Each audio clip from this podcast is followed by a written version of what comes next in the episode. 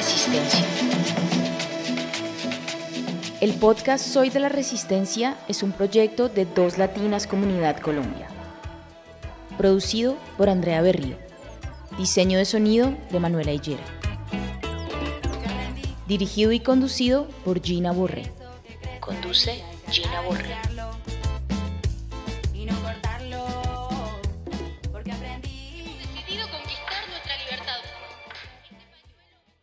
Hola comunidad, ¿cómo están? Les saluda Gina Borré, Latina Colombiana. Hoy estamos en la grabación de nuestro cuarto episodio del podcast Soy de la Resistencia, un proyecto de Dos Latinas Comunidad Colombia. Pero antes de hablar con nuestras invitadas, quiero compartirles unos daticos para que nos contextualicemos de la conversación que tendremos hoy, una conversación todo lo contrario a lo que se denomina justicia y felicidad.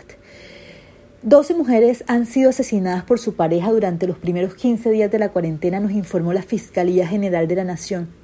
Y por su parte, la consejera presidencial para la equidad de la mujer, Heidi Gallo, informó que las llamadas para acompañar víctimas de violencia de género se duplicaron. ¿Esto qué quiere decir, comunidad? Que han llegado del 22 de marzo al 5 de abril 1.221 llamadas. Y ahora sí, Bienvenidos al cuarto episodio de este podcast, Viviendo con el enemigo, violencia contra las mujeres en tiempos de cuarentena.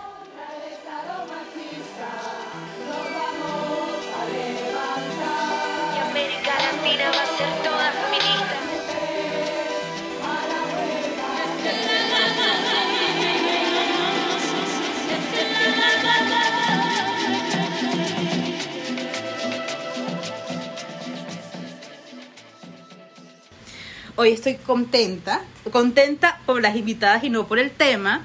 Eh, estoy con Pío y Cintu, que hacen parte del blog famoso Siete Polas. Además que me encantaría dejar por aquí en evidencia que yo creo que ustedes no saben, pero además de creer el proyecto, además que tengo amigas ahí que quiero un montón dentro, eh, a Siete Polas yo le agradezco porque ustedes fueron las que invitaron a dos latinas por primera vez en su vida a un conversatorio. Dos Latinas nació y a los 15 días ustedes eh, me escribieron y yo cogí un avión a Bogotá a estar en su espacio, así que por siempre y para siempre están en nuestra historia llena de agradecimiento y amor. No lo sabía, me apuesto que no, nunca se los había dicho. No, Gigi, no lo sabíamos, pero nos alegra mucho ocupar ese espacio en el corazón de dos latinas. Cinto y Pío, saluden a la comunidad. Cinto, ¿dónde estás? Hola a todos, todas, todes. Yo los saludo desde Bogotá. Pío, ¿de dónde nos saludas? Yo los saludo desde un pueblito en Francia que se llama Saint Gilda de Ruiz. Bueno, yo estoy en Barranquilla. Otro podcast donde estamos ubicadas en tres lugares diferentes. Y hoy nos toca, digo yo, el primer tema triste del podcast. Vamos a hablar de violencia, vamos a hablar de violencias de mujeres eh, dentro de aislamiento, en todo este marco de la pandemia. Quiero que problematicemos, miremos qué diferencia hay entre eh, un feminicidio y un asesinato. Partamos de ahí porque hay un montón de personas que, que ni siquiera saben por qué se tipifica el término feminicidio o transfeminicidio. Todo asesinato eh, no todo asesinato es un feminicidio, pero todo feminicidio es un asesinato. Cuando hablamos de feminicidio es cuando a una mujer o a una mujer trans la matan por el hecho de ser mujer o por el hecho de ser mujer trans. Lo que suena, suena complicado de entender porque no, no se imagina que una persona vaya caminando y diga, oh, hoy voy a matar a una mujer porque odia a las mujeres. Pero es mucho más sencillo que eso. La idea de, de tipificar un delito como el feminicidio es decir que hay, digamos, prácticas culturales que refuerzan los roles de género y que las mujeres nos matan o porque nos salimos de este rol de género o para reforzar este rol de género. Entonces, por ejemplo, em, si a mí me matan en el hogar porque, si, pues, si soy víctima de feminicidio porque mi esposo está celoso, porque yo estoy, no sé, hablando con otros hombres por el celular, eso se puede tipificar como feminicidio porque estoy diciendo, esta mujer me pertenece a mí, como es una mujer, le pertenece al esposo, y si está hablando con otros hombres, está saliendo de este rol de género, entonces la voy a matar como venganza. Es un ejemplo entre los miles de casos de feminicidios que puede haber.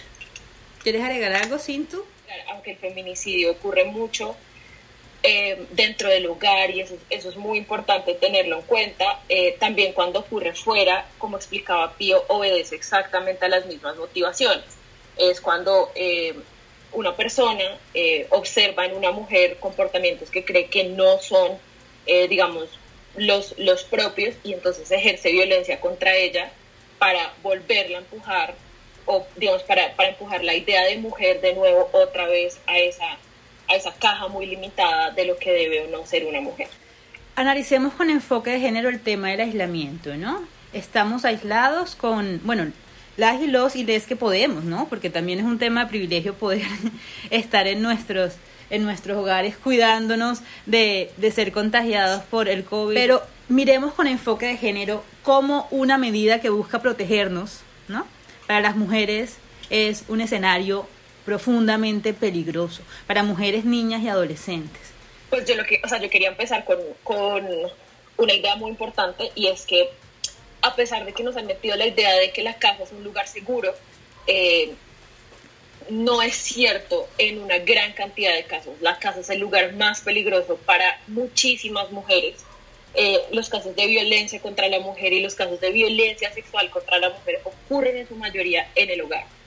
Entonces, esta idea que tenemos de que nos podemos resguardar en nuestras casas eh, es, es, una idea que no aplica a una gran cantidad de mujeres, eh, que en realidad lo que están en este momento es encerradas con eh, sus maltratadores, con sus abusadores.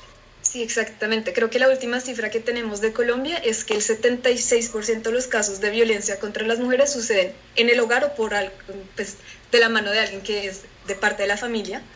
Entonces, cuando en todos los países del mundo se anunció esta medida de, confinamiento, de aislamiento, em, se anunció básicamente, pues por lo que ustedes están diciendo, tenemos que quedarnos en nuestra casa para protegernos y nuestra casa es el lugar donde todos vamos a estar protegidos de esta pandemia. Y es absurdo pensar que ningún país del mundo se le ocurrió que a las mujeres se les está poniendo en una situación muy difícil. No tenemos cifras de cuántas mujeres en el mundo sufren de violencia doméstica porque es uno de los delitos menos reportados del mundo. Pero, ah, digamos, la última estadística que leí en un artículo de New York Times es que una de cada cinco mujeres eh, va a sufrir violencia de parte de algún miembro de su familia a lo largo de su vida. Entonces, una de cada cinco mujeres, cuando se anuncia el aislamiento, estaba enfrentando a tener que vivir con su abusador. Y ningún país del mundo hasta ahora estaba preparado para hacer frente a el aumento de violencia que obviamente se veía venir. También cuando tendemos a pensar en la violencia, pensamos únicamente en la violencia física. Eh, y no nos damos cuenta que la violencia se expresa de otras formas que son igualmente, em, digamos, terribles, eh, igualmente graves, emocional y psicológicamente. Eh, para, para las personas. Entonces también en los hogares se ejerce muchísima, muchísima violencia verbal y psicológica que tiene unas consecuencias devastadoras para la vida de las víctimas y eh, se ejerce también violencia económica, que básicamente es cuando una persona domina completamente todos los medios de subsistencia del hogar y usa eso para manipular y para humillar a otra persona o a otros miembros del hogar. Entonces, digamos, cuando uno ya entiende que la violencia tiene todas estas dimensiones, adicionalmente no es como que eh, las mujeres maltratadas enfrenten solo una de estas violencias, usualmente enfrentan varias al mismo tiempo. Entonces, cuando, pues, digamos, cuando nos damos cuenta que estas mujeres están en este momento encerradas con sus maltratadores, ya no nos resulta tan difícil imaginar en qué tipo de situación pues están inmersas que es muy importante y está muy invisibilizada y es que tendemos a pensar, por ejemplo, en que la violencia solo ocurre en ciertas esferas sociales, en ciertos tipos de familia y eso no es así. Lo que pasa es que la violencia tiene distintas formas de aparecer en diferentes tipos de familia, diferentes esferas sociales, diferentes estratos sociales, pero está ahí, está muy presente y, y tiene consecuencias, como decía, pues devastadoras. Sí, totalmente de acuerdo. No solamente los golpes duelen y hacen daño, comunidad, hablemos un poquito de por qué las mujeres no denunciamos, porque esa es una pregunta recurrente. Ay, pero si hay tanta violencia dentro de la casa, ¿por qué no denuncian? O sea, ¿cuáles son las consecuencias de hacer parte de una justicia patriarcal? Creo que parte de la respuesta em, está también en lo que ya había mencionado Cintu, y es que los tipos de violencia a los que se enfrentan las mujeres en sus hogares No son, no son únicamente los golpes, no son únicamente el feminicidio, sino son todo un tipo de violencias que digamos que varían en, grado em, y que crean un, un sistema de dependencia muy fuerte de la víctima hacia su abusador. Em, y no es una dependencia solamente económica, aunque eso es claramente importante y es la razón por la que muchas mujeres no se pueden ir, no pueden dejar a su pareja, también es una dependencia psicológica, una dependencia eh, sentimental. Em, para, eh, digamos que una mujer que ha sido abusada por su pareja o por una persona de su familia eh, está siendo abusada por alguien que ama, que quiere. Y romper el control psicológico que hay en una situación de una persona que tú quieres es muy difícil. Es, muy es mucho más difícil de lo que no nos hace pensar, no sé, la, televisión o los medios o, esta idea de no, pues es que si te pega, pues déjalo. No, no simplemente no es así de fácil.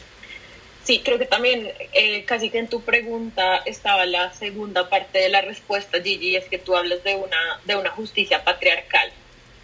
Eh, y cuando, cuando hablamos de justicia patriarcal, de lo que estamos hablando es de un sistema de justicia que está completamente contaminado por, eh, digamos, por estas ideas machistas, por estos prejuicios de género, y entonces eh, cuando denuncian eh, ya frente a la justicia a estas personas, tienen que enfrentar muchas veces una revictimización, tienen que vivir otro tipo de violencias, entonces ya eres una víctima de una violencia en el hogar, y tienes que enfrentarte a un sistema en el que a ti te van a cuestionar, en el que a ti te van a aplicar eh, un montón de prejuicios de género, en los que muy seguramente eh, te van a, te van a eh, cuestionar si acaso fuiste tú la que provocó ese tipo de agresiones, te van a pedir que repitas una y otra vez tu historia, y al final es posible incluso que ni siquiera consigas eh, la justicia o la protección que estabas buscando. Y eh, como tendemos a pensar pues que obviamente esto también es como una cuestión de trapitos sucios que se deben lavar en casa.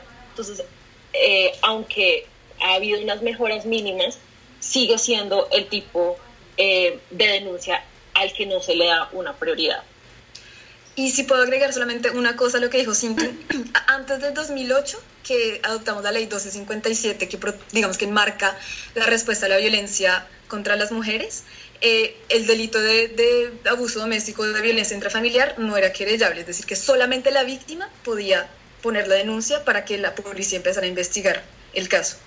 Eso cambió en el 2008, entonces ahora cualquier persona que sepa que hay algo que está pasando que escuche o que vea, tiene no solamente puede denunciar, sino que tiene la obligación de hacerlo.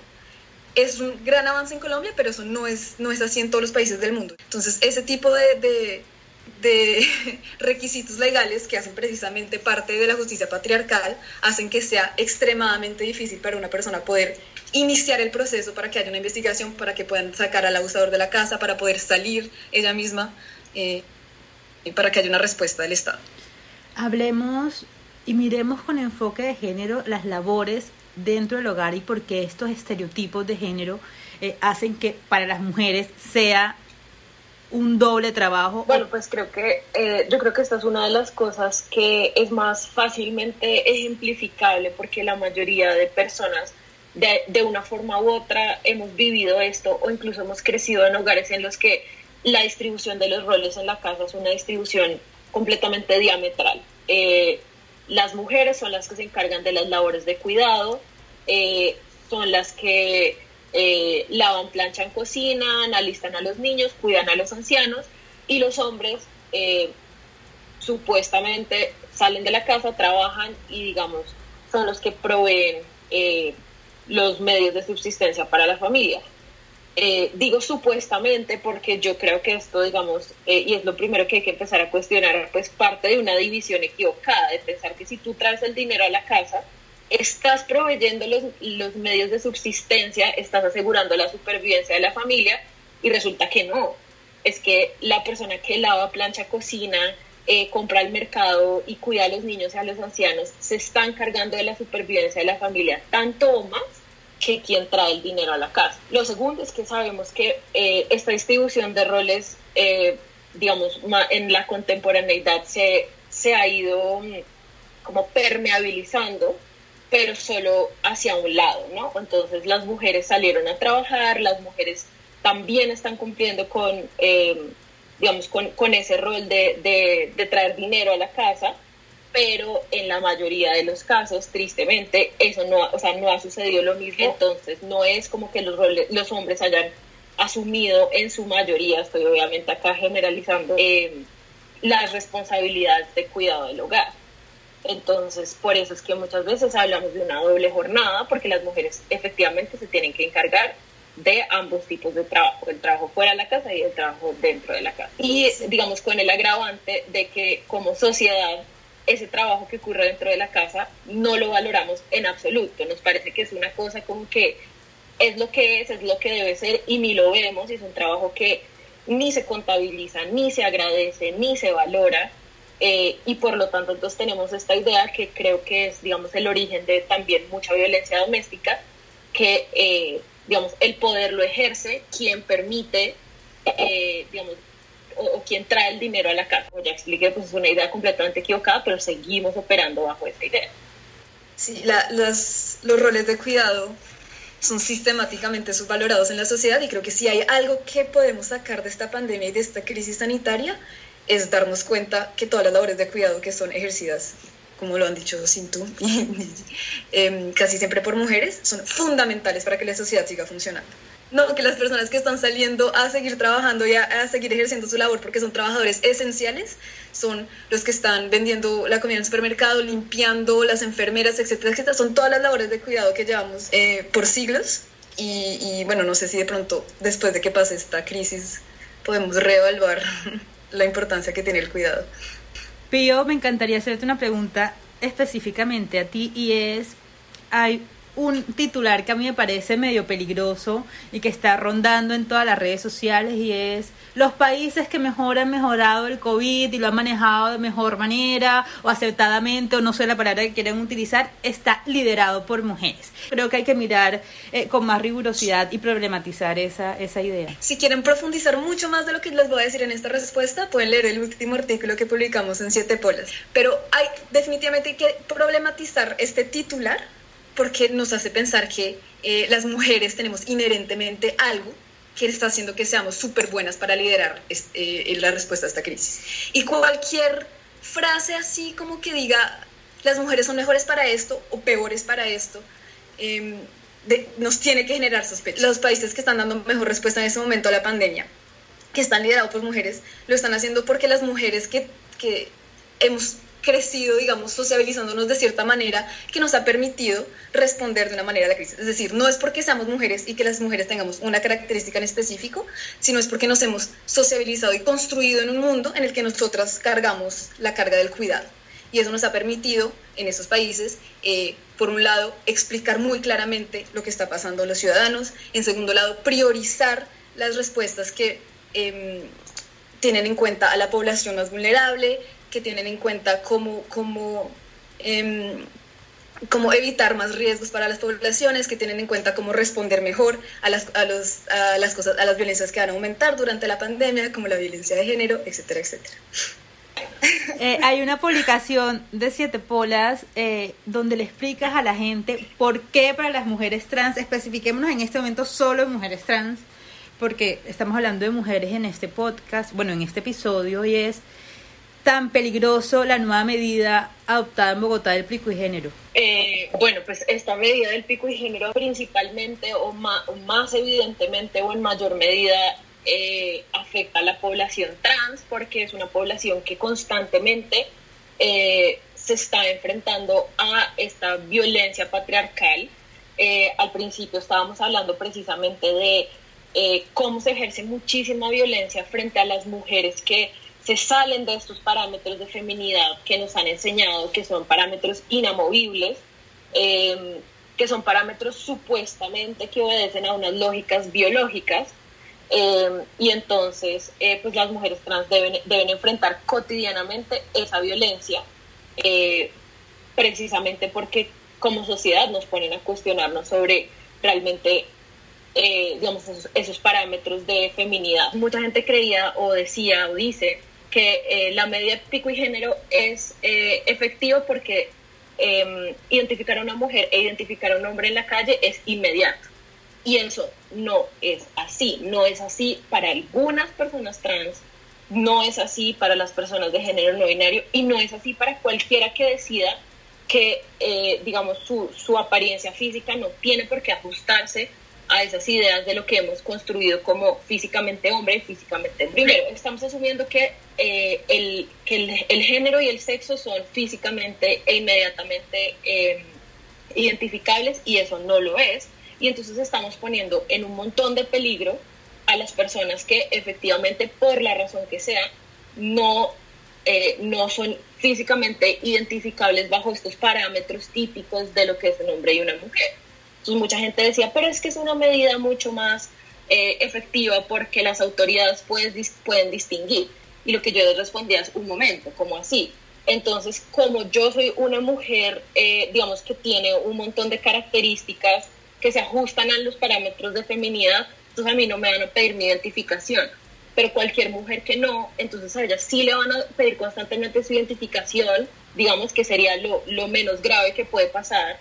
Vivimos en una, en una sociedad que ha sido históricamente y continúa siendo completamente eh, violenta eh, física y verbalmente contra eh, las personas trans o no binarias y obviamente los casos ya se están reportando eh, de personas que han sido violentadas tanto por las autoridades de policía como pues por la sociedad. Y yo pienso que ninguna ley, digamos, puede exponer a ningún ciudadano a ese, a ese tipo de violencias por mucho que por mucho que, que, que, se trate, digamos, supuestamente de una medida conveniente.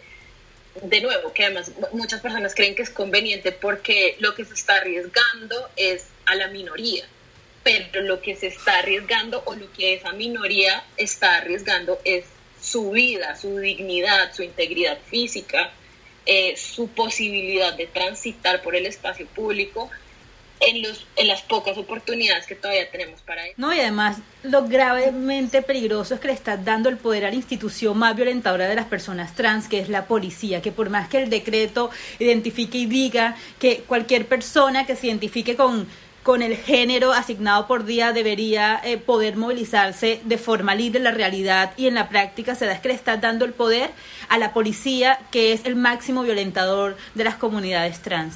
Chicas, antes de cerrar, no sé si alguna de los dos quiere dar como una conclusión eh, para cerrar y después vamos como a la parte más popular del podcast de Dos Si se trata de una conclusión de 30 segundos, yo diría que lo más importante después de escuchar este podcast es que todos cuestionemos esa idea del hogar como un lugar de protección.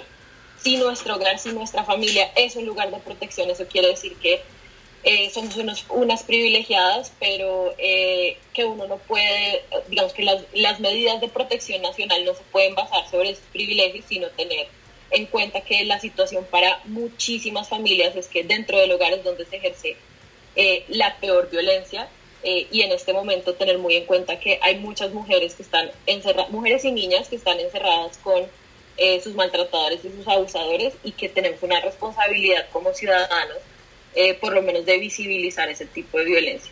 Bueno, yo puedo hacer también una... Obvio, siempre, siempre. Que solamente si les queda alguna duda de que vivimos en un mundo patriarcal, solamente tienen que mirar el hecho de que a pesar de que tenemos datos de hace décadas de que la violencia aumenta en el hogar en momentos de vacaciones o en Navidad, ningún país estaba preparado para responder a la crisis de abuso doméstico en esta pandemia. Ninguno.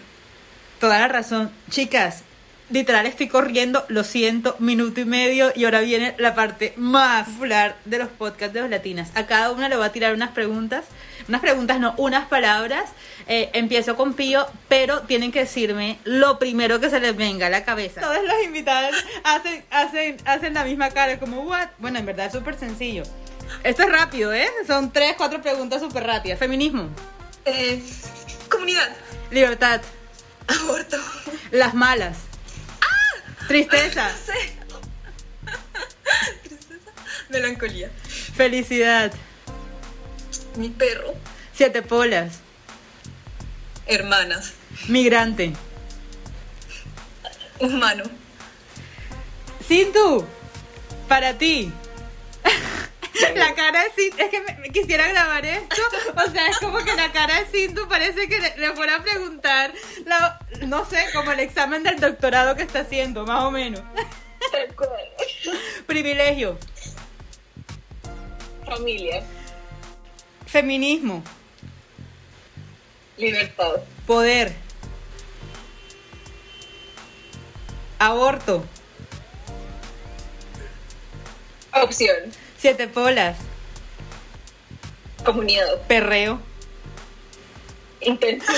Muchas gracias. Muchas gracias, chicas, por su tiempo. Yo creo que no tendré que presentarlas a toda la comunidad. Tengo la seguridad que conoce quién es Siete Polas, pero de todos modos, no sé si querrían explicarle a los nuevos de todo este camino del activismo qué es Siete Polas y quiénes hacen parte. Eh, bueno, Siete Polas es un blog eh, y una comunidad que utilizamos las redes sociales para enviar un mensaje feminista. Somos siete. ¿Quieres que diga los nombres? Por o- favor, siempre visibilizando, siempre visibilizando. Vanessa Danza, Carolina Cintura, Paola Silva, Camila Pérez, Daniela Escobar, eh, Juliana Saldarriaga y yo, María Paula Toro. Chicas, de verdad, muchas, muchas, muchas gracias de parte mía, por supuesto, pero sobre todo de parte de la comunidad de latinas, por su tiempo, por compartirnos sus experiencias y sobre todo su visión de feminismo.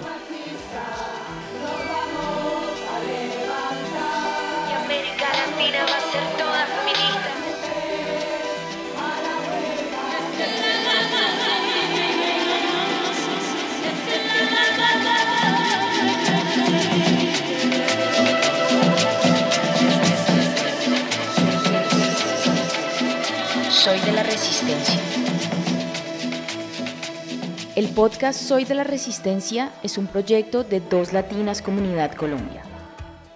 Producido por Andrea Berrío. Diseño de sonido de Manuela Higuera. Dirigido y conducido por Gina Borré. Conduce Gina Borré.